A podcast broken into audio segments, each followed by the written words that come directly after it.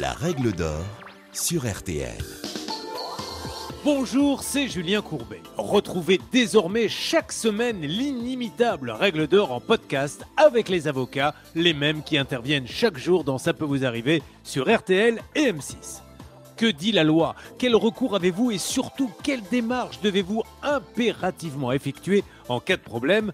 Nos ténors du barreau répondent ici aux questions que vous vous posez le plus, fidèles auditeurs et téléspectateurs. Les vacances avaient pourtant bien commencé, mais arrivé sur place, vous ouvrez la porte de votre logement réservé et payé en ligne, et là, c'est la déception. L'appartement ou la villa est loin d'être à la hauteur des photos alléchantes et des prestations décrites dans l'annonce. On vous avait promis une piscine, or elle a tout d'une pataugeoire insalubre. Que faire alors pour obtenir une compensation, voire un remboursement total? Devez-vous attendre la fin du séjour? Bien au contraire, pour Maître Blanche de Grandvilliers, il faut agir tout de suite. Alors les meubles de tourisme sont soumis à une réglementation assez stricte qui est prévue par les articles R324-1 et D324-1 et suivant du Code de tourisme. Il faut rappeler que l'annonce doit être suffisamment détaillée pour permettre au client de connaître bah, l'état du bien euh, qu'il va louer.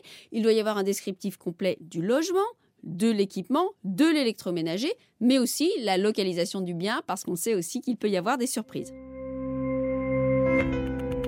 Le descriptif doit donc permettre au locataire d'avoir une idée exacte de l'état du bien. Une annonce qui ne serait pas conforme, donc, engage la responsabilité du lueur. Tout se joue au moment de l'entrée dans les lieux. Sachez que comme pour toute location, un état des lieux est obligatoire, même pour une location de quelques jours. Si vous constatez une différence notoire entre l'annonce et les prestations, vous précisez au propriétaire ou à son représentant, s'il est présent, les non-conformités et vous mentionnez dans le document d'état des lieux tout ce qui ne va pas et les non-conformités par rapport à l'annonce. La difficulté, si personne n'est présent pour euh, prendre en note tout ce qui ne va pas, vous adressez immédiatement vos remarques par écrit au propriétaire ou à son représentant. Ensuite, vous avez le choix.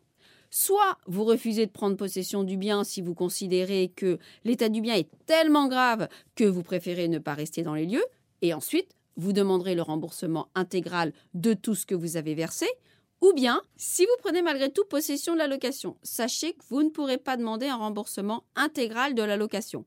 Certes, vous pourrez négocier avec le propriétaire une diminution de ce qui est prévu, mais vous ne pourrez pas obtenir remboursement de toutes les sommes versées.